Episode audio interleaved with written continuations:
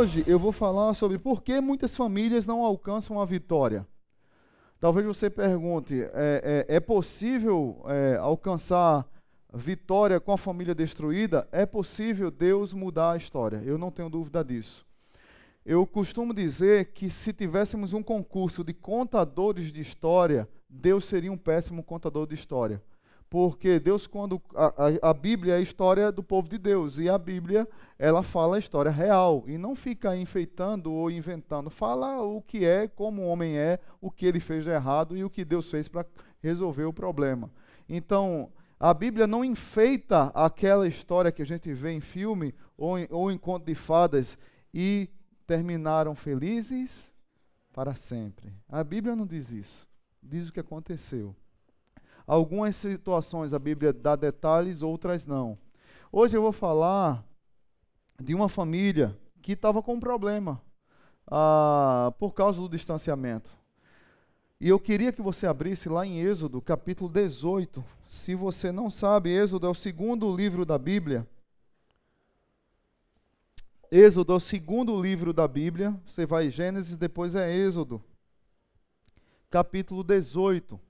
E eu queria tratar com vocês hoje sobre Moisés. É um dos textos na Bíblia que mais eu amo, porque me ensina sobre liderança. Alguns chamam do conselho de Jetro. Tem até ministérios não cristãos de liderança de executivos que o nome é, é o conselho de Jetro. Interessante, por causa da maneira como ele ensinou a Moisés mudar algumas coisas. Moisés foi um grande líder. Mas vamos abrir aqui a Bíblia, vamos ler o texto. Diz assim a palavra: Jetro, sacerdote de Midian e sogro de Moisés, sobre tudo o que Deus tinha feito por Moisés e pelo povo de Israel. Como o Senhor havia tirado Israel do Egito. Moisés tinha mandado Zípora, sua mulher, para a casa de seu sogro Jetro, que a recebeu com seus dois filhos. Um deles chamava-se Gerson, pois Moisés dissera: tornei-me imigrante em terra estrangeira. E o outro chamava-se Eliezer, pois dissera: O Deus de meu pai foi o meu ajudador, livrou-me da espada do Faraó. Jetro, sogro de Moisés, veio com os filhos e a mulher de Moisés encontrá-lo no deserto, onde estava acampado perto do monte de Deus. E Jetro mandou dizer-lhe: eu, seu sogro Jetro, estou indo encontrá-lo, e comigo vão sua mulher e seus dois filhos. Então Moisés saiu ao encontro do sogro, curvou-se e beijou-o. Trocaram saudações e depois entraram na tenda. Então Moisés contou ao sogro tudo quanto o Senhor tinha feito ao Faraó e aos egípcios por amor a Israel, e também todas as dificuldades que tinham enfrentado pelo caminho e como o Senhor os livrara. Jetro alegrou-se ao Senhor é, é, Jetro alegrou-se ao ouvir todas as coisas boas que o Senhor tinha feito a Israel, libertando-o das mãos dos egípcios. Disse ele: Bendito será o Senhor que libertou vocês das mãos dos egípcios e do Faraó, que livrou o povo das mãos dos egípcios. Agora sei que o Senhor é maior do que todos os outros deuses, pois ele o superou exatamente naquilo que se vangloriavam. Então Jetro, sogro de Moisés, ofereceu um holocausto e sacrifícios a Deus. E Arão veio com todas as autoridades de Israel para comerem com o sogro de Moisés na presença de Deus. Amém. Pai, muito obrigado por tua palavra e que ela encontre abrigo na tua igreja e que seja para transformar a minha vida e a vida dos meus irmãos. Que o Senhor continue nos guardando e nos orientando. No nome de Jesus. Amém. Queridos irmãos, a Bíblia não diz o que motivou Moisés a mandar sua esposa e seus filhos irem para a casa do sogro, para a casa dos pais dela.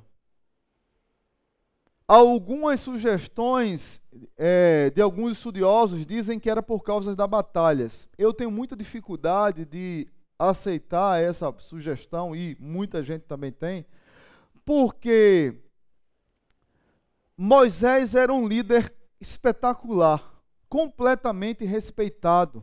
Moisés era legislador, libertador. Moisés foi um constituinte que escreveu a Constituição de Israel, a lei de Israel. Moisés era um sacerdote, era profeta, era juiz, era advogado. Era um homem com uma, com uma vasta formação. Estudou para ser faraó. Durante 40 anos foi preparado para ser um faraó. Como diz o Isbe, foi, foi e, e, Moisés passou 40 anos sendo preparado para ser alguém. Aí teve a crise em, é, com os egípcios, teve que fugir do Egito, morava na casa de Faraó, no palácio, fugiu e foi morar no deserto. E passou 40 anos aprendendo a ser ninguém. Moisés passou 40 anos aprendendo a ser alguém e 40 aprendendo a ser ninguém. Foi ser cuidador das ovelhas do seu sogro. Foi lá que conheceu a sua esposa e depois de 40 anos, ou seja, juntando 80 anos, Deus o chamou, o convocou para voltar para o Egito e libertar o povo de Israel. Eu tenho dificuldade de achar que ele colocou a esposa na casa do sogro, porque ele era um guerreiro. Ele era um grande líder e ele não ia deixar a família bem e a família dos seus soldados mal. Ele tinha que ser o exemplo, assim como Davi. Davi, quando o soldado dele ia para a guerra, Davi estava na guerra. Davi estava no fronte da batalha. Quando Davi ficou em casa, vocês sabem o que aconteceu. Então, a, a, olhando para isso, eu não vou, eu não vou é, me atrever a dizer o que levou Moisés a deixar a sua esposa sair de casa para resolver alguma coisa lá na casa do sogro. Mas o fato é que ela sai, que ele levou a sua esposa para ficar na casa do sogro. E eu quero tirar lições a partir disso para mim e para a sua vida, de como muitas das nossas famílias se afastam eh, dos propósitos de Deus por causa de decisões erradas. Muitas famílias, e parece que tem uma crise hoje. Antigamente eram as mulheres que, quando casava, que brigavam, ia para casa de manhã, né? Eu vou para casa de manhã, não sei o quê, né? Agora é os homens. Pastor, eu vou para casa de manhã. Um caba dizer isso. Assim. Misericórdia. Eu vou pra casa de manhã porque eu briguei com ela, ela quer bater em mim. Tá, tá assim hoje, o negócio tá tudo invertido. Os, as mulheres estão mais machos do que os homens, e os homens eu não sei o que é que são mais não. O negócio está complicado. Moisés, a Bíblia diz que era um homem manso. Mas será que Moisés era manso? Eu tenho lá minhas dificuldades. Toda vez que acontecia um problema, o culpado era quem? Quando ele libertou o povo de Israel, Veja bem, Moisés foi, voltou para o Egito, 430 anos de cativeiro, ele tirou o povo do Egito, atravessa o Mar Vermelho, está no deserto, vivendo no deserto, andando no deserto, aí falta comida, a culpa é de Moisés. Está fazendo calor, a culpa é de Moisés. Está fazendo frio, a culpa é de Moisés. Estão com fome, a culpa é de Moisés. Estão comendo, estão comendo é, é, maná, a culpa é de Moisés. Ah, que saudade da carne do Egito. Esses dias eu, eu tenho um grupo no WhatsApp com os amigos do quartel. Eu fui fuzileiro naval. E é engraçado que lá no quartel, todo dia, de manhã, de tarde, de noite, era filé de merluza. Então os cabas reclamavam, viu? Rapaz, de novo, filé de merluza, de novo, de novo. Eu, para mim, viesse era bom, né? Não comia em Recife, morria de fome. Então, o que viesse era bom. Aí os meus amigos lá, tudo reclamando, reclamando. Aí dia desses, eles estavam no nosso grupo. Que saudade do Fred Marluz. Aí botou uma foto na. Eu fui comprar no supermercado, não sei quantos reais. Caro demais, não consigo comprar um. Falei, ah, tá com saudade?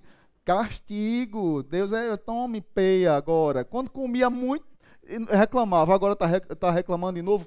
Peia, boa de Deus. O povo é do mesmo jeito. Estava no deserto, sendo escravo, apanhando de tarde, de dia e de noite só porque comia um pedacinho de carne estava tudo bom. Quando foi para o deserto que Deus mandava pão, pão, pão só para o dia, fica reclamando.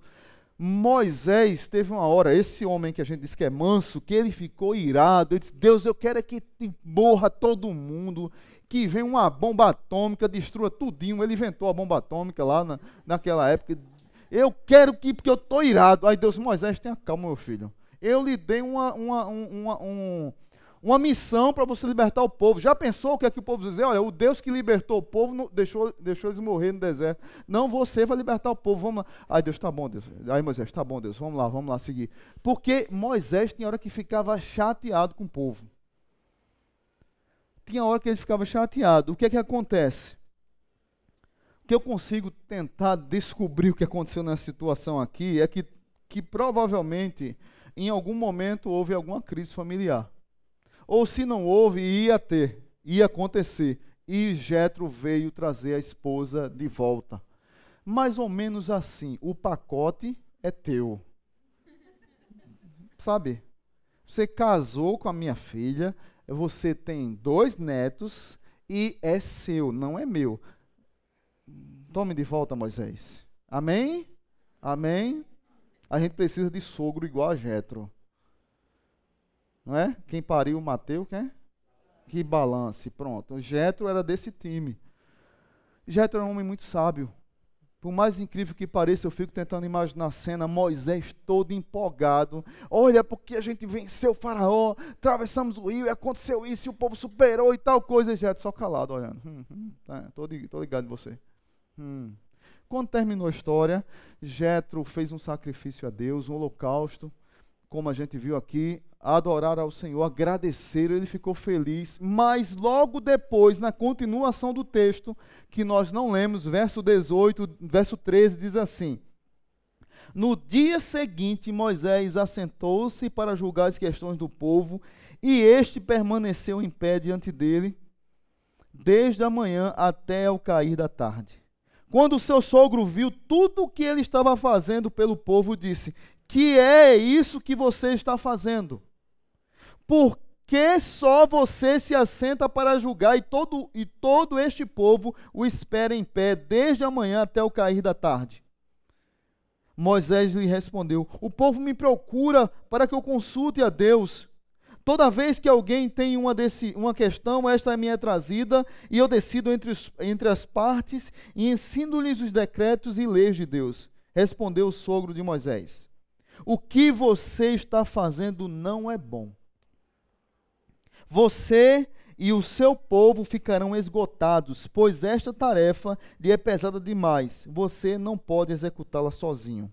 Então, primeira lição que eu queria trazer para você nessa noite, olhando para alguns sintomas que nós é, observamos em famílias que, que não conseguem vencer. O primeiro sintoma é o de excesso de compromissos e atividades. Moisés já estava esgotado. Você olha o texto, está tudo escrito, está muito fácil. Mas Moisés tirou do Egito dois milhões de homens, que eram contados só os homens. Dois milhões de pessoas num deserto com Moisés. Homens, perdão. Fora crianças e mulheres, e idosos e animais e bens e barraca, como diz, papagaio, cachorro e gato. Moisés cuidava sozinho desse povo. Como o homem vai cuidar sozinho desse povo? Trazendo para a minha vida, para a minha realidade, para a sua vida, aí é que eu começo olhando para o contexto, compreender por que Moisés levou, é, porque Jetro levou de volta a sua filha e os seus netos para que Moisés assumisse o seu papel de esposo e de pai porque ele estava tão focado no trabalho, nas atividades, nas questões de crescer, é, motivado, talvez, eu não sei você que nos visita hoje, mas o que tem motivado muitas pessoas a terem mais é o materialismo, é o consumismo, as dívidas. As pessoas têm trabalhado dobrados para pagar dívida, ou para para manter um prazer ou para manter um status na sociedade e tem esquecido da família. E tem abandonado a casa, tem trabalhado em excesso, a agenda sempre está lotada. Não tem tempo para casa. E acha que é normal, gente. As pessoas acham que isso é normal. Dia desses eu conversando com uma jovem, uma, jo uma jovem, sei lá, 39, 40 anos, e ela dizendo, a gente começando a conversar, ela já foi ficando armada e ficando armada. Eu disse, pronto, eu vou apanhar agora. Ela ficando armada, disse, por que eu tenho? Aí rodou a mão assim, né? A mulher quando tá braba roda a mão assim, né? O dedo. Eu tenho que ter sucesso profissional. Essa é, é, é o discurso da sociedade. É o sucesso profissional, tanto do homem quanto da mulher. E eu perguntei para ela, e como é que está seu marido? e como é que estão tá seus filhos, E como é que está você? E olha que eu não sou machista e muito menos hipócrita de dizer que mulher não deve trabalhar. É, pode e deve se quiser, não, tem, não é pecado não. A Bíblia ensina isso. O que estava faltando naquela família eram valores. E eu fiquei muito feliz que no, essa mulher começou a chorar e disse: Não, não está bem. E aí eu disse: Ah. Lembra aquela mulher lá do, no livro do, Antigo Testamento que o profeta perguntou a ela: Como está a tua família? E ela disse: Está tudo bem, mas o marido dela estava o quê? Morto. O filho dela estava morto. E ela disse que estava tudo bem. Quantas pessoas não têm percebido que os filhos têm morrido, que os maridos, que as esposas têm morrido dentro de casa, que a casa está destruída e eu estou preocupado com sucesso profissional. No outro dia, essa mulher que eu conversei, ela estava no shopping brincando com o filho, botou a foto no Facebook. Eu fiquei tão feliz com aquilo. O choro dura uma noite, mas a alegria vem pela manhã. Ela estava lá brincando com o filho, depois falou comigo, disse, rapaz, obrigado pela palavra. Eu não falei nada, eu só fiz perguntar como é que estava a família. Eu não falei nada, a gente estava falando de vida, carreira, essas coisas. Queridos irmãos, parece que é pecado hoje você falar sobre valorização do lar. Parece que você está errado, você é o errado quando leva para a pessoa a, a, a, reflexão de que tem alguma coisa errada na sua casa e ela tem que abrir mão de algumas coisas para que a casa dela seja uma casa vitoriosa. Parece que você está errado, porque a sociedade tem nos empurrado para isso e nós temos aceitado essa, essa postura e temos aplaudido essa postura como se nada tivesse acontecendo e as famílias sendo destruídas. Que é isso? Onde é que nós vamos parar? Onde é que nós vamos chegar? Esse homem tem sabedoria, e veja o que é que ele diz no verso 22 e 23 para Moisés. É, eles estarão sempre à disposição do povo para julgar as questões. Trarão a você apenas as questões difíceis, Moisés. As mais simples decidirão sozinhos. Isso tornará mais leve o seu fardo, porque eles o dividirão com você. Se você assim fizer, e se assim Deus ordenar, você será capaz de suportar as dificuldades e todo este povo voltará para casa satisfeito. Que coisa linda, que conselho. Moisés, delegue funções, divida os fardos. Você não consegue fazer tudo sozinho. Quantas pessoas têm dobrado no expediente, têm fugido de casa, dobrado manhã, tarde e noite e acha que isso é normal não sente saudade do lar, não, não quer sentir o cheiro de, de voltar para voltar para casa e acha normal isso. Esse homem de Deus, Jetro, estava preocupado com o casamento da sua filha. Não tenho dúvida nenhuma disso. Ou Moisés ia ter um infarto e ia morrer, ou o casamento ia acabar. E ele interviu e disse: Olha, tu toma aí o, a tua esposa, que é tu e os teus filhos, resolve isso. Eu tenho conversado com pessoas e olho para a minha própria vida. E aqui eu, eu abro meu coração para vocês. Eu tenho, eu tenho muita dificuldade de parar. Eu tenho muita dificuldade de tirar umas férias. Muita. Para mim é uma tortura. Eu me sinto culpado. Como é que pode isso? Parece um maluco. Como é que uma coisa que tem que acontecer, que eu ensinei à igreja, quando eu cheguei nessa igreja, pastor não tirava férias, e eu ensinei a igreja, e quando eu vou tirar, eu fico em crise. Porque eu fico preocupado com fulano que está mal, com ciclano, com não sei quem, eu não visitei ninguém ainda, e falta tal pessoa visitar, tal pessoa precisa da ligação. Eu fico em pane. Porque eu tenho que parar, eu tenho que descansar, eu tenho que esquecer. Os irmãos aqui dizem, pastor, você está de férias, está de folga, desliga o telefone. E eu não desligo. Eu sou um pastor desobediente. Pensa numa ovelha desobediente. Aí os irmãos aqui, os jetros aqui da igreja, os jetros que tem aqui, os barnabés que tem aqui, chegam para mim, olha, descansa, eu não consigo. Tem pessoas que chegam para conversar comigo e não conseguem parar. Sentem-se culpadas porque teve um. Se tiver um feriado, o cara se sente culpado, um feriado. Ele fica se sentindo culpado porque foi para a praia com a família. Se bem que Natal não dá para ir para a praia em feriado, porque é tudo lotado, você não consegue, tem que ir de 5 horas da manhã. Você for de novo, já não pega mais estacionamento. Mas, mas você fica se sentindo culpado, gente. Eu sou assim, por isso que eu estou abrindo para vocês. E quantas pessoas têm me cobrado, pastor, dá um tempo, para. Quantas pessoas não conseguem mais parar com os filhos para assistir uma TV, para jogar uma dama, para jogar um dominó? Porque sempre está focado no dinheiro, sempre está focado no cumprimento do sonho profissional, sempre está pensando em algo mais, em algo mais, e tem deixado a casa do lado, tem deixado a família do lado, tem deixado os filhos, esposa. Meu irmão, a sua família é o maior bem que você tem. Você pode ter todo o dinheiro do mundo, você pode ter todos os bens do mundo, pode ter todas as conquistas profissionais do mundo, mas se você não tiver sua família, algo está errado.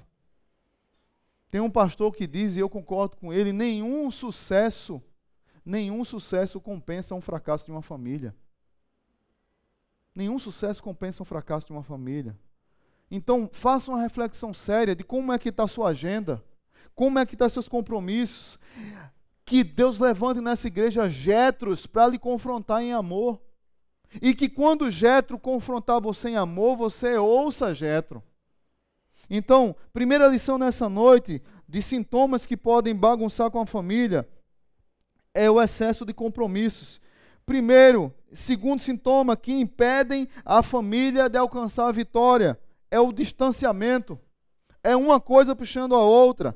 Eu fico distanciado, é muito compromisso. Você vai, se ab vai abandonando a família. É tanto compromisso, você sempre diz não à família. Deixa eu dizer uma coisa para você que eu aprendi num livro chamado Limites. Quando você diz sim para tudo, você sempre diz não para alguma coisa. Porque muitos de nós que temos dificuldades de parar, é porque nós não temos coragem de dizer não. Mas toda vez que eu digo sim para alguma coisa, eu estou dizendo não para outra. Geralmente, quando eu digo sim para tudo, eu digo não para minha esposa e para meus filhos. Geralmente. Geralmente, quando tudo. É, é Lavantu, quadrilha, Lavantu, Ana Rieu, estou lá, estou lá, estou em tudo. Tudo. Mas a família, eu disse não, não, não. Eu digo sim para tudo e não para a família. Preste atenção nisso. Faça essa reflexão. Muitos se distanciam o que é que tem acontecido com o distanciamento nas famílias?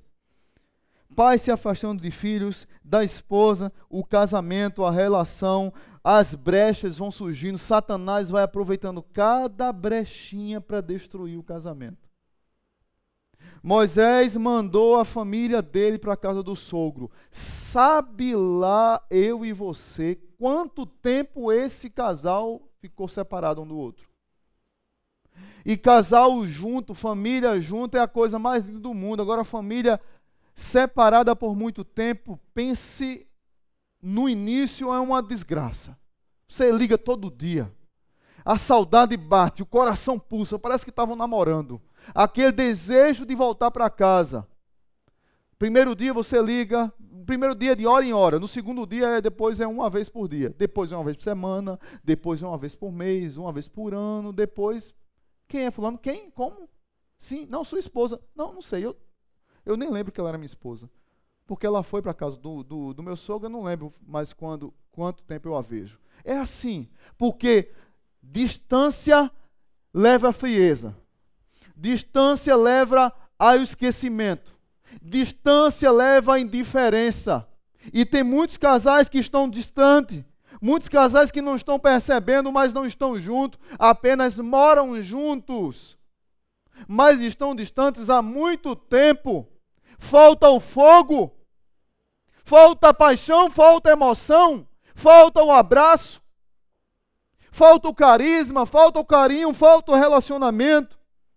Quantos de nós já perdemos os filhos para bebida, para as mais companhias, para as drogas? Filhos que estão distanciando das famílias, filhos que estão, estão entrando no homossexualismo, no lesbianismo, ou nessa onda moderna do terceiro sexo, o, é, todo, é, aquela do tribalista, né? É, eu sou de todo mundo e todo mundo é meu também. Tem muito, gente, isso é uma cultura que tem entrado na mente dos nossos jovens. Eu sou de todo mundo e todo mundo é meu também. Eu, eu, namoro com gato, com cachorro, papagaio, mulher, homem. O que for eu traço. Tá assim hoje. E a gente acha normal. Normal, tá tudo normal. E a gente não percebe que a, a nossa família está indo para a vala, sendo destruída acabando os relacionamentos na nossa casa, assim como um filho pródigo. Pai, olha, é o seguinte: o senhor tem dinheiro, eu sei disso, eu sei que eu só teria direito quando o senhor morrer, mas eu quero o, o meu bem e que eu vou embora daqui, que eu vou viver fora. Foi um tiro no coração do pai, porque um filho que pede isso, ele considera o pai como morto. Mas o pai ficou o tempo todo esperando aquele filho voltar, e um dia que aquele filho tinha perdido tudo, que estava morando com porcos lá, ele disse: Eu errei contra Deus e contra meu pai. Ele se levantou e voltou, e o pai estava lá o esperando. Muitas vezes é assim na nossa casa, mas muitas vezes os nossos filhos não voltam. Tem muitas famílias que estão chorando porque os filhos não voltam. Tem muitas mulheres que estão chorando porque os maridos não voltam. Tem muitos maridos que estão chorando porque as mulheres não voltam. E nós estamos é, inertes, tratando como se tudo tivesse bem e não está bem. Não está bem. As famílias estão esfriando, cada um, cada um, é, cada um no seu quarto, cada um isolado. Dia desses eu falei aqui sobre, sobre o, é, não, dia desses eu vi uma situação triste. Ah, ah, um comentário de que as, ah, um casal, para sentar na mesa do jantar, tem que convidar os filhos pelo WhatsApp. Filho, venha para a mesa que eu já estou na mesa. Esposa, venha para a mesa que eu já estou na mesa. Daqui a pouco vai estar cada. Daqui a pouco, não vai demorar muito não, para ter o quarto da mulher, o quarto do homem na casa, o quarto da filha, o quarto do filho, do namorado, tudo dentro de casa. Vai ter 50 quartos numa casa porque cada um que viva individualmente, cada um que viva isolado, cada um que viva do jeito que quer. A Bíblia ensina que nós somos seres gregários, que precisamos uns dos outros e que precisamos estar juntos. É isso que a Bíblia nos ensina. Não é o contrário. Não é à toa que a Bíblia fala dos mandamentos recíprocos. Vi um vídeo esses dias de um jovem que eu fiquei muito chocado. O jovem estava tendo churrasco na casa do avô e o avô preocupado porque o jovem não vinha para o churrasco. A família reunida, os primos brincando, os, os, tios, todo mundo brincando. E o avô agoniado, o avô foi lá falar com o jovem no salão, um, uma TV de 30 polegadas gigante, um Atari lá bonitão, gigante assim. Atari mais moderno. O mais moderno, né? O Atari foi. Eu, porque eu me lembrei de quando eu era boy agora. O, o Atari foi antigo. Foi. Aí eu tava lá, eu não sei qual era o computador lá, o videogame, mas era um bichão bonitão lá. E o boy lá. Sabe, assim. E o avô, filho, lá. Ah, ah, ah, lá, viciado. Viciado perde para aquele boy boizão assim, 16 anos, sei lá quantos anos ele tem. Aí o avô chegou assim, de frente dele, assim, aí ele. Ah! Ah! O avô chegou assim, ele teve um susto, parecia um demônio assim na frente dele. Ele estava tão ligado no jogo. Aí o avô, vamos lá pro churrasco. Não, não quero, não, vou depois. Aí o avô, puf, tirou, puxou o fio, tirou lá o, os cabos pegou o videogame. Então vamos jogar no churrasqueira lá, vamos lá, ficar com a sua família. Não, não, e ele foi gritando um desespero. Você precisava ver, eu não sei como é o nome desse vídeo, mas quem souber depois diz aí. E ele, desesperado, aí o avô disse: Não, você vai comer com a gente. Tá aqui, churrasquinho, meu filho, aqui churrasco. Eu quero lá essa carne, carne chata. O senhor é chato, a família é chata, só conversa chata, ninguém aqui presta, é tudo chato. Eu quero ficar aqui, eu, eu, desse jeito. Eu quero ficar o viciado, o menino viciado, doente. Aí o avô, ah, é? Peraí, é pra eu fazer churrasco de videogame. Puf, na churrasqueira. Aí o mãe, ah! Ah! Desse jeito. Ele se jogou no chão. Foi uma cena lastimável. Ele se joga no chão e começa a tremer, bater. Eu pensei que ele estava pegando com um demônio, alguma coisa lá. E ele.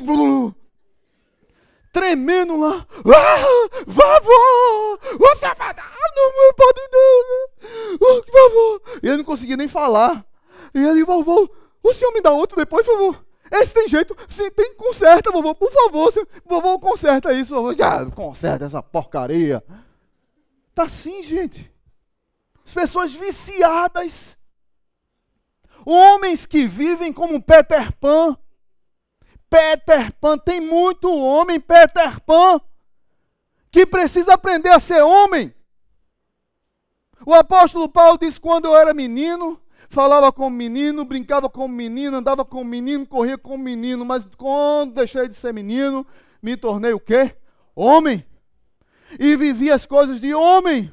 Não quer dizer que você não vai brincar, não quer dizer que você jogar. Eu gosto, eu jogo aqui, os irmãos sabem que eu gosto de jogar videogame. Mas uma coisa é você jogar para se divertir, outra coisa é você ser viciado. E se isolar e abandonar sua casa. Tem homens viciados em jogos, em internet, viciados em celular, em tanta coisa, pessoas que estão endividadas de tanto comprar jogo na internet. Precisam ser cuidados porque a família está sendo abandonada, estão isolados, os filhos estão isolados. Meu irmão, mulher, do mesmo jeito, filho, nem se fala. Tem, tem meninos que eu vou falar, 14 anos, e aí, pastor? E aí, e aí, filho, como é que tá? Beleza, pastor, tá tudo bem. O cara parece que tomou um porre ou fumou um, sei lá.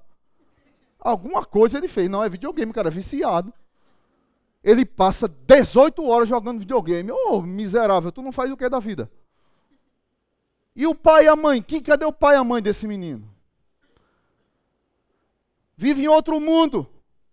Vive em outra realidade.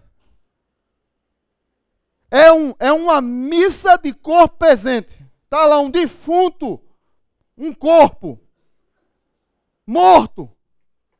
E nós achamos normal. E a família vai perdendo as batalhas contra Satanás e contra os inimigos da nossa família.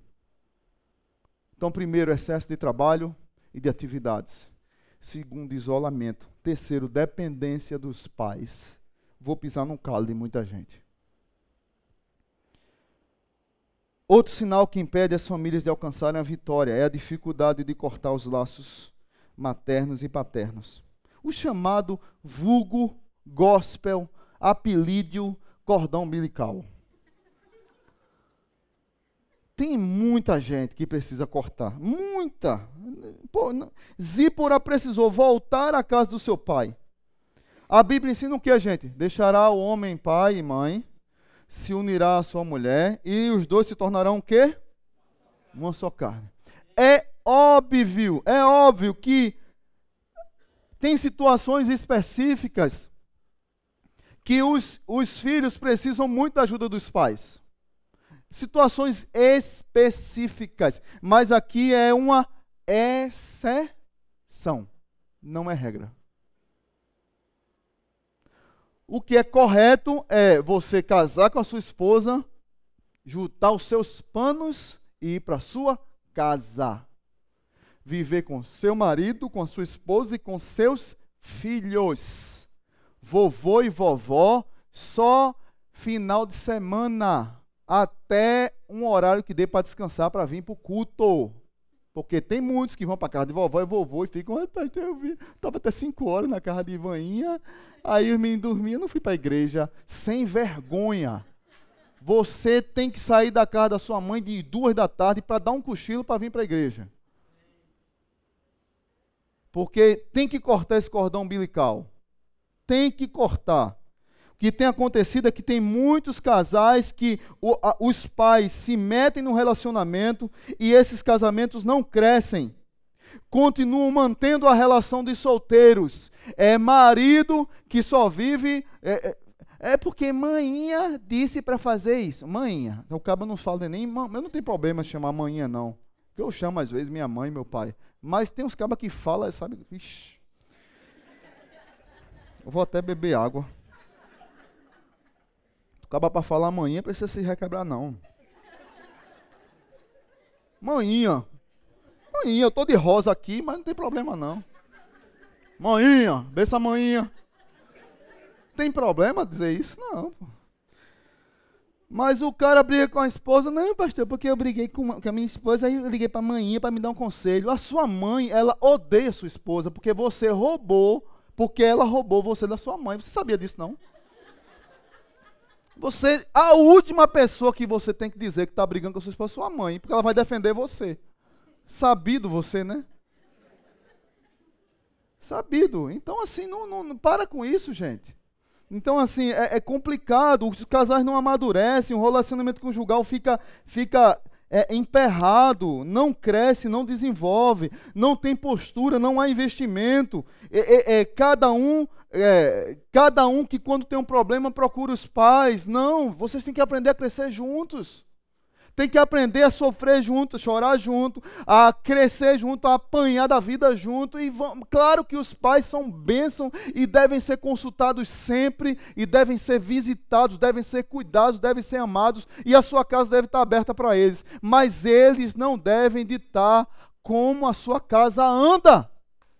Se a parede da sua casa você quer pintar de preto com roxo. Eu não sei que danada é essa cor. Mas eu, é, a casa é sua, você pinta dessa cor. Mas sua mãe não está muito feia, eu não gostei não. Vou contratar um pintor. Pra... Sim, aí cadê o homem? Digo, não, não vou deixar não. Vai ficar dessa cor aí mesmo. Se a geladeira da sua casa é de cabeça para baixo, a casa é sua, meu irmão. Suas sogras e seu sogro, sua mãe seu pai não tem que se meter nisso não. Tá entendendo? Eu quero ver casamentos saudáveis aqui na igreja. É glória a Deus. Oh, glória. Tem alguém que, fala, que concorda comigo aqui nesse negócio? É poder pentecostal. Amém, irmão Cícero. Oh, glória. Amém. Cadê o irmão Edmilson? Está por aí, não? Ah! Olha aí. Tem que alguém concordar, porque pelo menos... Porque, gente, é sério, gente. Eu estou falando aqui, mas o negócio é feio. Papai e mamãe são bênção.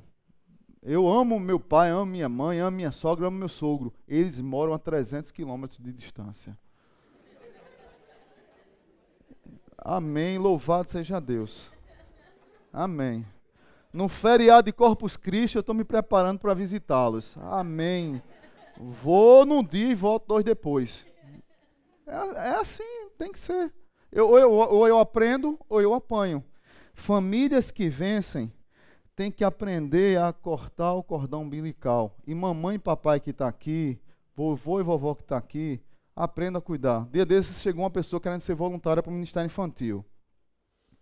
É uma benção, a gente está precisando de, de voluntários no Ministério Infantil. Mas a pessoa chegou ditando as regras, dizendo como é que tem que ser. Olha, eu vou ficar no Ministério Infantil, mas eu quero ficar na, na, na sala é, da faixa etária do meu neto, e quando é, ele estiver lá, eu quero estar tá escalada.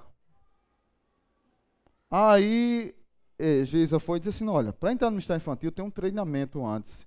Tem psicopedagoga, psico não sei o quê, diretora não sei de quê, tudo, tem tudo isso antes, pedagogia, tem um treinamento.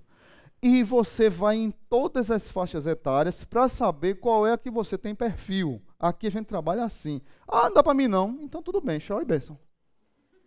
Só não veio mais para a igreja. Porque, sim, detalhe, sim, detalhe. O neto dessa mulher ficou no ministério infantil e nem perguntou pela avó. Ele estava tão liberto. Ele estava feliz demais, gente. E ela estava chorando no culto. Eu estou preocupado com meu neto. Cadê meu neto? Eu quero ver. E tudo é escuro, né? não dá para ver. Ela estava desesperada. Ela que estava chorando aqui. E ele estava lá. Obrigado, Jeová. E, o, e os boys lá agradecendo por ele. Gente, a, as pessoas têm que, têm que crescer, têm que soltar as amarras para deixar o outro crescer. Último, último é, é, problema que leva uma família a não vencer as batalhas da vida é o não cumprimento de papéis. Então, primeiro é excesso de serviço e trabalho e de agenda lotada. Segundo é distanciamento, isolamento. Terceiro é dependência afetiva dos pais. E o quarto é o não cumprimento dos papéis na casa. Jetro, Jetro é, foi com sua filha e netos devolvê-la a Moisés no deserto, onde eles acampavam, como vocês viram. E é interessante que Jetro foi muito sábio em perceber todo o contexto para poder conversar com Moisés. Ele foi, ouviu, viu Moisés trabalhando para poder chamar Moisés para a conversa. O que é que tem acontecido hoje muito nos casamentos? É um, é um esvaziamento ou um esquecimento dos papéis de homem e mulher no casamento. Tem-se uma briga que eu, que eu acho que é uma briga, uma briga tão infantil que nós temos essa, essa briga de submissão entre homens. A mulher tem que ser submissa ao marido. Gente, pelo amor de Deus, a Bíblia não é machista. A Bíblia não é machista. Tem muita mulher crente que tem 40 anos de crente que acha isso. Efésios capítulo 5 ensina como devem ser os papéis de homens e mulheres. Maridos, amai as vossas esposas assim como Cristo amou a igreja e a si mesmo se deu por ela. E aí ele segue uma lista de coisas. Uma lista é muita coisa. Para o marido, olha, você tem que ser assim, assim, assado. E você ama sua esposa, você ama sua esposa e ame. E eu costumo dizer aqui na igreja que se a esposa tiver convicção de que o marido daria a vida dele por ela, essa mulher seria submissa. Eu tenho convicção disso. O problema é que as nossas relações são disfuncionais. O homem aprendeu com um pai machista, com um pai que um, um pai que não que não ensinou, o ensinou a educar seus filhos, não educou seus filhos e não ensinou a respeitar uma mulher, a entender a, a, como a mulher é constituída. E, por outro lado, tem muitas mulheres que foram ensinadas assim: trabalhe para não ser sustentada pelos como? Vamos lá. Trabalhe para não ser dependente do seu marido. Muitas de nós aqui fomos criadas, as mulheres, desse jeito. Muitas. Ela não foi ensinada a estudar para ter uma profissão, para ser, para crescer e ser um grande, uma grande cidadã na sociedade. Não, ela foi educada para não depender do marido. O que é que está acontecendo nessa geração? Conflito. Um problema antigo que eu costumo dizer aqui na igreja, que para mim é uma das maiores desgraças da humanidade, chamada machismo. Aí na década de 80, mais ou menos 82, 83, surge outra desgraça chamada feminismo. Duas coisas erradas. Um erro não justifica o outro. E está aí o povo brigando porque não olha para a palavra de Deus. E os crentes estão entrando nessa onda, gente. O que é isso? O que é isso? A figura do homem nas casas tem sido deturpada e destruída. Deixa eu ler para vocês uma entrevista de um psicanalista chamado Charles Melman. Charles Melman foi entrevistado pela revista Isto É. Olha o que ele disse. A revista perguntou para ele: por que a figura paterna foi esvaziada, assim como o lugar de autoridade de uma, é, de uma maneira em geral? Tanto a figura paterna quanto a autoridade. Hoje em dia, hoje em dia, quem foi aqui do tempo que pastor, que pastor, professor levava palmatória para a sala de aula? Quem foi aqui desse tempo? Ó, tem uma turma aqui das antigas. Estou sabendo as idades aí. É, pegou essa idade. Oh, muito bem. Hoje em dia, o aluno vai para a escola e bate no professor. Como é? O poste mija no cachorro agora? É, mudou? Nem, nem professor é para bater em aluno, nem aluno, mas eu estou falando da questão do princípio. O aluno, o professor tem medo de ir para a sala de aula, não é isso, mano? Mano, é professor, tem medo. O negócio está feio. O pai tem medo de dar um carão no filho, porque senão a esposa vai bater nele o filho vai bater no pai. Dia desse eu vi um, um menino de 5 anos, 5 anos, uma menina, 5 anos. Deixa eu dizer para você, seu filhinho, bonitinho, que tem zero aninho, ele é pecadorzinho. Tá certo? E ele é ruinzinho no coraçãozinho, porque ele já nasceu, tá entendendo? Aquele anjinho lá é pecadorzinho, para você entender. Então, cinco anos, a mãe foi dar um carão no filho, aqui na igreja, aí fora, quase que eu tenho um infarto. Senhora, pare, senão eu vou ligar para a polícia. Pronto. Então eu não vou pregar mais não, porque senão os crentes vão bater em mim daqui a pouco. Está assim porque está assim a sociedade. As figuras de autoridade estão perdendo valor. As políticas públicas são é, intencionalmente construídas para destruir os valores da sociedade e da família. E nós aplaudimos isso. Nós achamos que está tudo bem. Tudo bem. Aí Charles Melman diz o seguinte: o problema do pai hoje é que não há mais autoridade ou a função de referência. Sua figura se tornou anacrônica, ou seja, antiquada e retrógrada. Nas famílias, o pai e a mãe passam a ter as mesmas atribuições, o que dificulta a identificação dos filhos com a figura masculina e com a figura feminina. Os filhos estão crescendo sem saber o que é ser homem e o que é ser mulher sem saber o que é ter autoridade e o que é submissão, sem referencial de sexualidade, sem referencial onde quem eu devo seguir, como eu devo andar. Eu já aconselhei, eu já aconselhei casais que a, a, eu cheguei, eu estava extremamente eh, envergonhado para conversar sobre o assunto, e eu cheguei lá e a mãe disse assim: Pastor, deixa eu lhe perguntar uma coisa. Eu disse: Fale. Eu orando para poder começar a conversa. Ela disse: Meu filho é gay? Eu disse: Pronto. Eu queria falar sobre isso mesmo. Mas ela puxou o assunto. E aí eu fui conversar com o um casal. Queridos irmãos, eu passei três horas na casa desse casal. A mulher deu uns dez gritos no marido. E o marido se assustava assim, ficava na cadeira de balanço. Sério. A mulher era o homem e o homem, eu não sei o que ele era porque ele não era gay. E homem ele não era. Agora eu não sei o que ele era. Gente, tá assim. Infelizmente, o menino se entregou ao homossexualismo e a irmã está com todo o direcionamento para o lesbianismo. O referencial era a mãe na casa, de autoridade. Os papéis estão invertidos. A gente tem que lutar contra isso. Temos que lutar contra isso. Não é machismo nem feminismo, é o que a Bíblia ensina.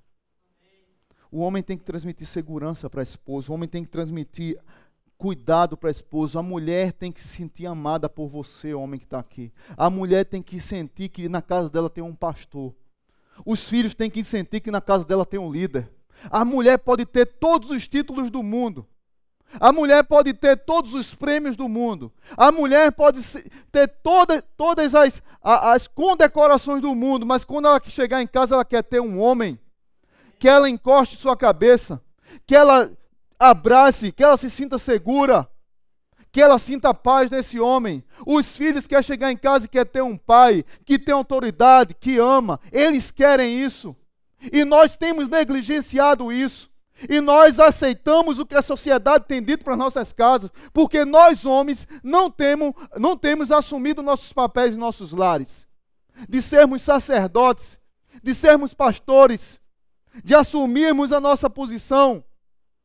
E isso tem sido uma desgraça na sociedade. Os cumprimentos de papéis. Por outro lado, a mulher, ela cresceu aprendendo que tem que ser, ela, ela cresceu aprendendo que tem que ser, uh, crescer e ficar famosa e ter muito dinheiro para não depender dos homens, o que é que tem acontecido? As mulheres têm sido duras demais, estúpidas demais. As mulheres têm levantado para brigar com os homens como se fosse um homem. Tem muitas mulheres que não respeitam o marido, que não honram o marido, que não honram os filhos. Tem muito marido que eu sento para conversar, homens que se sentem humilhados por suas esposas e não conseguem lutar contra isso. Perderam autoridade em casa com os filhos, perderam autoridade com as esposas. Onde é que a gente vai parar, meus irmãos? Onde é que nós vamos parar? Nós achamos que isso é normal. O nome disso que tem se desenvolvido, o, o, o Charles Melman chama de nova economia psíquica. E a Isto é pergunta a ele o que é isso. E ele diz: Hoje a saúde mental já não se origina mais da harmonia com o ideal de cada um, mas do objeto que possa trazer satisfação. Ou seja, é de, uh, uh, o hedonismo. O que me dá satisfação é o que eu, é o que eu faço. Não há limites. Há uma, veja bem o que ele diz aqui. Há uma nova forma de pensar, julgar, comer, transar, casar ou não, de viver a família, de ter filhos ou não. A pátria e os ideais é do jeito que eu quero ser. É interessante que essa turma, essa turma imbecil, que eu acho que é a melhor palavra, me perdoem quem defende esses movimentos do inferno. Essa turma, ela, é, essa turma, ela perdeu o prumo da vida, sabe? Perdeu a direção de tudo e acha que e ainda diz assim, não existe verdade absoluta. Mas isso aqui que eles acreditam é absoluto, porque é do jeito que eles acreditam. Ou a minha verdade é a minha verdade. A sua verdade não é verdade, porque a minha é minha verdade. Então não existe absoluto, mas o que ele defende é absoluto. É, é até um contrassenso, gente. Essa nova economia psíquica é organizada pela exibição do prazer e implica em novos deveres, dificuldades sofrimentos. A partir do momento em que há no suspeito, no sujeito, um tipo de desejo, ele se torna legítimo. Se eu desejo, é legítimo. Não importa as consequências, é legítimo e eu tenho que executar. E é legítimo esse indivíduo encontrar sua satisfação. Ou seja, até trazendo para a questão da homossexualidade que está na moda e do lesbianismo. Se uma pessoa dizer que nessa, nessa cultura que tem se inserido na sociedade, se a pessoa tem desejo de transar com a criança, é um desejo legítimo, eu não posso impedir isso. Estados Unidos, sexta-feira, o Barack Obama oficializou a pressão nas escolas particulares e nos órgãos públicos que tem que ter três banheiros: o banheiro do homem, da mulher e do gênero. Mas, detalhe, se o cara é homem mas acha que é mulher, ele pode ir no banheiro de homem, porque ele é homem biologicamente, ele pode ir no banheiro da mulher, porque ele acha que é mulher, e ele pode ir no banheiro de gênero, porque ele não sabe o que ele é. Aí um advogado foi disse: é interessante isso, né, gente? Porque nós defendemos essa palhaçada. Só tá, tá os Estados Unidos todo a favor disso e só um estado contra, o estado da Virgínia. Relembra a guerra de secessão escravidão, que a Virgínia estava contra os Estados Unidos, contra o país todo. Só que agora mudou o assunto. Mas o que é que está acontecendo? Aí o advogado foi disse assim: é interessante essa palhaçada. Aí ele foi disse: será que o presidente ficaria confortável se um homem zarrão, tarado, visse a filha dele entrar no banheiro e de repente achasse que era gay e entrasse no banheiro das mulheres? Que é que ele acharia se o cara fosse um estuprador? Você está entendendo onde é que a gente está parando, gente? E a gente está aplaudindo essa sociedade. Isso aqui é um exemplo pequeno que esse advogado deu, de tantos outros que pode acontecer. A turma está querendo criar um terceiro tipo de ser humano. E nós estamos calados com isso. E nas nossas famílias a gente vai aplaudindo. É normal, não tem problema. Sabe o que, é eu tenho dito para essas pessoas? Eu não, os irmãos sabem, me conhecem. Eu não tenho problema com gay, com prostituta, com travesti. Não amo todos e, e eles sabem isso. E a nossa igreja é aberta para esse público, vocês sabem disso. Mas eu não compactuo com isso. Não compactuo. Está errado. Não é normal. Ah, pastor, é normal. Tá bom, é normal, concordo com você. Se Deus tivesse feito dois Adão, tu estava onde? Não é normal? Se Deus tivesse feito duas Eva, tu estava onde? Ah, diga aí onde você estava. Pronto, já tá errado. Normal não, irmão. Tá errado. E eu digo mais a essa turma: seja o que você quiser ser, eu vou lhe amar do mesmo jeito, não vou deixar de lhe amar, porque Deus não deixou de lhe amar. Deus lhe ama e quer resgatar a sua vida mas não me impeça de ser o que Deus me fez para ser. O que essa turma tem feito é que eles são isso, eles não estão bem. Eu não conheço uma lésbica e um homossexual feliz. Me apresente um. Todos são infelizes. Porque ninguém consegue ser o que não é a vida toda.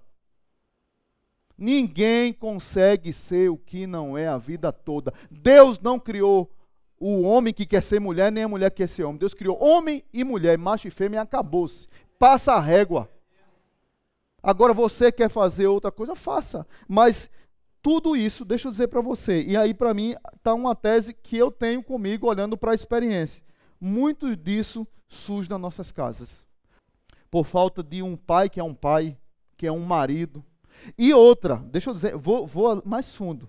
Às vezes a família é uma família firme, uma família de Deus, o homem é um homem de Deus, a mulher de Deus, instrui na verdade, faz tudo certo e os filhos vão para o caminho errado.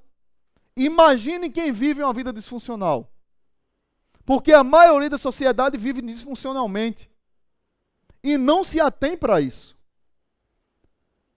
A família correta tem esses problemas em casa, imagina a família que não é, irmãos. Veja como o negócio está degringolando. Para finalizar, versículo 24 diz assim: Moisés aceitou o conselho do sogro e fez tudo como ele tinha sugerido. Voltando para o início, uma família que não vence é porque está mais preocupada com a vida profissional e com o trabalho. É porque é individualista, isolada, é porque não cortou o cordão umbilical com os pais, e é porque a inversão de valores nos papéis entre marido, mulher e filho. E a gente precisa mudar essa história. Homens que estão aqui, deixa eu dar um conselho de amigo, de irmão, de pastor, de pessoa que ama. Assumam o papel de homem da sua casa, de pastor da sua casa, de líder da sua casa. Assuma a responsabilidade. Tem muitas mulheres que são peitudas mesmo assim, sabe? Sabe aquela mulher que, se o cabo baixar, ela mete a tapa no ouvido dele. Porque ela foi treinada assim, a sociedade, a família, a vida. Às vezes ela via a, a, a mãe apanhar do pai, às vezes ela via o pai machucar a mãe, ferir, chegar embriagado, abandonar a casa, e ela cresceu na defensiva. Precisa ser tratado esse problema. Essa mulher precisa de ajuda. E você, homem, você é um cara que deve ajudar a sua esposa. Ela não queria ser assim, ela queria ser uma mulher simples uma mulher, mesmo sendo guerreira, trabalhadora, professora, advogada, médica, o que lá que ela seja, mas ela quer chegar em casa, ter um homem, ela, ela quer, a mulher quer ser mulher, mas ela precisa que tenha um homem em casa. Um sacerdote, um pastor, um líder, um cara que, que cuida dos filhos, que disciplina quando deve disciplinar, que ama a esposa, que abraça, que beija, que cuida, que é duro na hora que é duro, mas tem que, na hora que tem que ser frágil, ele é frágil também nós homens precisamos mudar. Muita coisa vai mudar na nossa casa, eu não tenho dúvida disso. Então eu queria fazer, convidar você a fazer uma reflexão nessa noite nessa área. Talvez aqui tenha vários Moisés. E Deus mandou pela boca dele falar para a minha vida e para a sua vida Jetro. Jetro trouxe um conselho para a gente hoje. Moisés fez tudo como Jetro aconselhou. Como é que você vai fazer? Qual é a decisão que você vai tomar a partir de hoje? Curva sua cabeça e vamos orar. Pai Santo, muito obrigado por essa noite. Obrigado por essas vidas que estão aqui. Aqui tem famílias amadas do Senhor. O Senhor não sonhou que as famílias fossem destruídas. O Senhor não sonhou que as famílias fossem quebradas. A família é a primeira instituição que o Senhor criou na sociedade. E o diabo, ele tem se levantado para destruir os casamentos, as relações entre pais e filhos, entre maridos e mulheres, entre filhas e pais. Pai, nessa noite é minha oração que o Senhor quebrante corações aqui. E nos convide a ter uma mudança de atitude. Nos ajuda, ó Pai, a construir uma nova realidade de família que vencem, famílias que vencem. Famílias que compreendem o valor da família e que lutam com todas as forças para que as ciladas de Satanás caiam por terra. Porque, como nós falamos a semana passada, vencedores, nós já somos mais que vencedores. Mas nós precisamos tomar posse das armas que o Senhor nos dá para ajudar nossas famílias a vencerem. Bendito será a nossa casa. Nos ajuda, Pai. No nome de Jesus. Amém. Vamos cantar essa música bem bonita.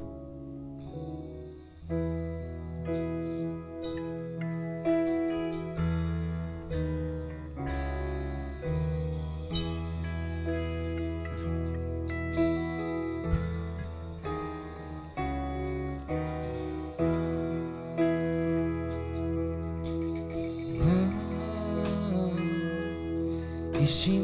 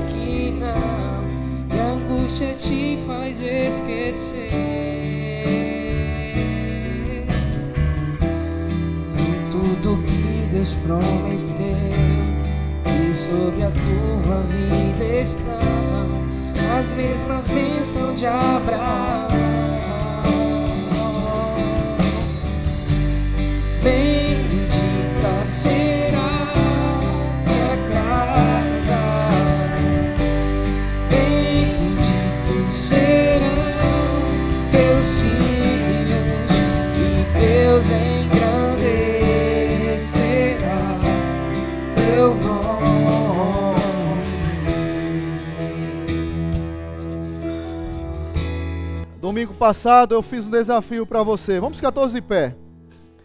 Fiz um desafio para você começar em mim, que você colocasse sua família diante de Deus. Nós começamos essa série sobre família. Talvez tenhamos aqui na igreja pais que precisam restaurar o lar, mulheres que precisam mudar a atitude com os maridos, filhos que precisam tomar atitude novas com os pais. Mas eu quero fazer primeiro aqui um apelo para os homens dessa igreja. Você que é homem, que está aqui nessa noite, se Deus falou com você, para que mude sua atitude, que mude sua postura diante da sua casa, da sua esposa, que você saia daqui um novo sacerdote, líder da sua casa. Se pastor, é- é difícil, não é fácil, mas eu tenho que mudar. Eu queria que você viesse aqui à frente. Não tenha vergonha. Os homens, vem aqui. Vem aqui, eu quero orar por você. Homens, quero homens, novos sacerdotes, novos homens de Deus, novos Moisés. Não tenha vergonha, homem. Jovem também. Não sou casado, pastor. Mas quando eu casar, eu quero ser um homem diferente. Melhor ainda, que você solteiro, as meninas já estão vendo. Você tomou uma decisão. Podem vir aqui para frente. Tem mais lugar aqui, ó. Pode vir, ó, gente. Pode vir aqui para frente. Pode vir para cá, para aqui tem gente para ficar atrás. Vamos lá, os homens. Quero ver Deus falar com os homens. Deus falou, vem aqui. Agora as mulheres. Deus falou com você, mulher que está aqui nessa noite. Talvez você foi ensinada a ser essa mulher intempestuosa, efusiva, intempestiva. Você é essa mulher que perdeu os valores, talvez não porque você perdeu, porque você não tinha, você foi ensinada assim. E Deus está trabalhando no teu coração para que você seja mais feminina, para que você seja sensível, como deve ser uma mulher de Deus. Você pode ter os melhores títulos do mundo, ter a melhor conta bancária do mundo, mas você é mulher e Deus lhe fez mulher. Venha cá na frente, não tenha vergonha. Você que quer orar pelo seu marido, que talvez não está aqui nessa noite. Você quer orar por alguém da sua casa, seu pai. Você é mulher, não tenha vergonha, pode vir aqui à frente. Talvez Deus precisa tratar contigo algumas coisas e você está colocando isso diante de Deus. Eu queria orar com você, como mulher, como homem, para que Deus quebrante os seus corações. Eu vou pedir para os irmãos estenderem as mãos, vamos orar por esses amados aqui. Pai Santo, eu queria te agradecer nessa noite por essas vidas que estão aqui presentes. Aqui tem homens, ó Pai, que estão colocando diante do Senhor suas famílias. Assim como eu, muitos de nós, homens, temos sido negligentes na nossa casa. Muitos de nós, homens, às vezes temos vergonha de descansar, vergonha de tirar as férias, vergonha de dar um tempo para poder sentar com a mulher, com o filho, com a filha. Muitas vezes nós homens temos a, deixado de lado as nossas famílias por causa do nosso individualismo, do nosso isolacionismo, do nosso apego com os nossos pais e nós vivemos como um Peter Pan, como um adolescente que precisa ser homem. Mas muitas vezes nós invertemos os valores e nós jogamos no fardo nas costas das nossas esposas um fardo que Deus não deu para elas. As nossas mulheres não foram chamadas para ser o homem da casa. Nós fomos chamados para sermos o homem da casa. Pai, nos ajuda a cumprir os nossos papéis. A sermos o homem segundo o coração de Deus. O homem que o Senhor quer que nós sejamos. Pai, nos ajuda a cumprirmos o chamado do Senhor para nossa casa. Que sejamos sacerdotes, líderes, profetas, aquele que traz segurança para nossas esposas e para os filhos. Não é apenas o provedor, não é apenas aquele que chega achando que o trabalho, que o dinheiro compra o amor, compra o tempo, compra a atenção, compra o cuidado com os filhos. Pai, muda a nossa casa. E que isso comece nos homens dessa igreja. Nós queremos ver famílias vencedoras nessa igreja, que glorificam o nome do Senhor, que são faróis da graça do Senhor lá fora. Isso começa nos homens. Pai, tem muitas mulheres feridas aqui na igreja também. Que talvez a referência delas de o pai é uma referência não muito boa. Muitas não querem casar, muitas casaram, mas sempre estão armadas contra os seus maridos, porque sempre lembram do pai. Ajuda a curar esses corações, Senhor. É muita ferida nesses corações. E eu sei quanto é difícil esquecer e cicatrizar isso. E isso às vezes causa disfunção no casamento, brigas desnecessárias, desconfianças desnecessárias palavras infundadas de marido contra esposa, esposa contra marido. E sempre a relação com o pai no passado está relacionada. Ajuda essas amadas irmãs. Eu não tenho dúvida nenhuma que elas querem mais ser amadas. Querem ser cuidadas pelos seus amados. Querem ser cortejadas, paqueradas, desejadas pelos seus maridos. Elas querem ser amadas elogiadas. Pai, assim o Senhor fez a mulher. E nós temos que entender como o Senhor fez a mulher. Para que possamos passar para ela segurança, amor, carinho, cuidado, da forma como o Senhor nos ensinou. E nós sabemos fazer isso. Nos ajuda a mudar esse quadro, ó Pai. Para que haja paz, harmonia nos casamentos, nos relacionamentos. E para que os nossos filhos possam olhar para o nosso casamento e saber que os nossos casamentos são abençoados por Deus e são bons, para que eles saibam que casar é bom, que casamento é bênção do Senhor. Que os nossos filhos cresçam dizendo: Papai ama mamãe, papai beija, mamãe ama papai, os dois se amam, que coisa linda. Eu quero casar um dia. Eu quero ter minha esposa, quero ter meus filhos, porque eu vejo essa paz na minha casa. Muda as nossas histórias, Pai. No nome santo e precioso de Jesus para a honra e glória de Jesus. Louvado seja Deus. Bendito. Seu casa. Bendito serão teus filhos e Deus é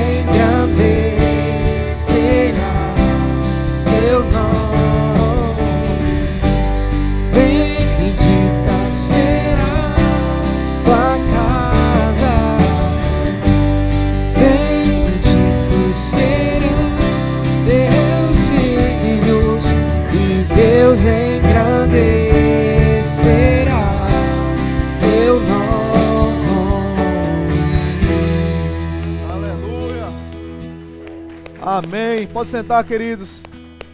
Que Deus abençoe sua vida, sua família, sua casa, seu casamento, seu filho, sua esposa.